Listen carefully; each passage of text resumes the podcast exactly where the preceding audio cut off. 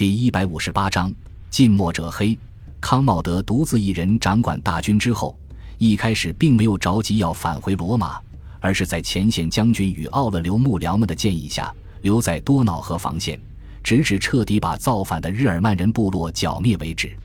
然而，康茂德身边却有一伙跟班一直在和将军们唱反调，他们不断怂恿康茂德回罗马享受富裕的生活，而不是在前线吃苦受累。他们向康茂德抱怨多瑙河的气候恶劣，大雾与寒风无休无止。年幼的康茂德并没有奥勒留那么坚定的意志力，面临这群谗佞小人的谏言，他很快就沦陷了，认为他贵为皇帝。怎么能在军中吃苦受累？于是他把自己的将军和幕僚们都叫到军营内，假借担心长期在外，罗马有人造反为由，要返回罗马。然而这一理由，无论是从一手史料的卡西乌斯·迪奥与赫罗提安看来，还是从当时帝国的政治格局看来，无疑都是无稽之谈。奥勒留给康茂德赢得了非常良好的声望，而且军队对康茂德也忠心耿耿。根本不可能有人只凭借罗马一座城造反，他的本心也只是想要回到舒适、奢侈又安逸的皇宫里去。说来也是嘲讽，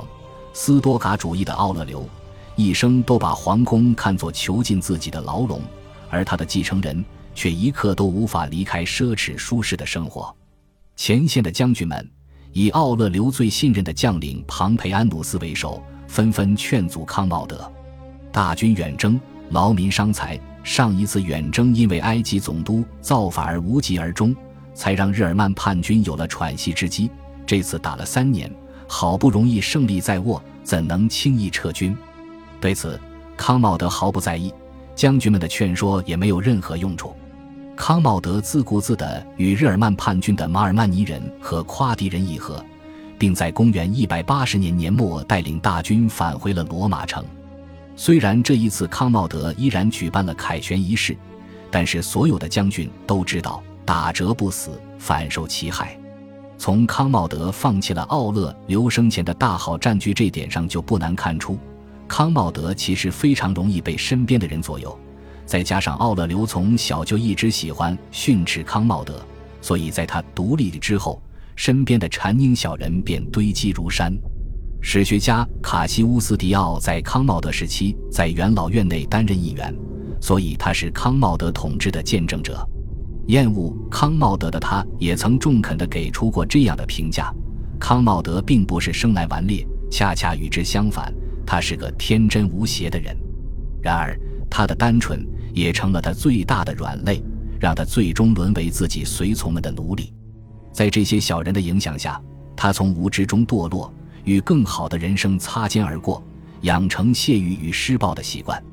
最终导致暴虐成了他的第二天性。而康茂德日后的统治也无一不反映了他耳根子软、容易相信人的缺点。对于元老院将军以及内阁来说，康茂德是一个酒池肉林、草菅人命、不问政事的暴君；但是对于康茂德身边的跟班来说，则是一个只知享乐的甩手掌柜。而大权也彻彻底底地落在了这些跟班的身上。康茂德的整个统治时期几乎没有任何行政举措，而所有的执政大权都旁落在了一个接着一个亲信的身上。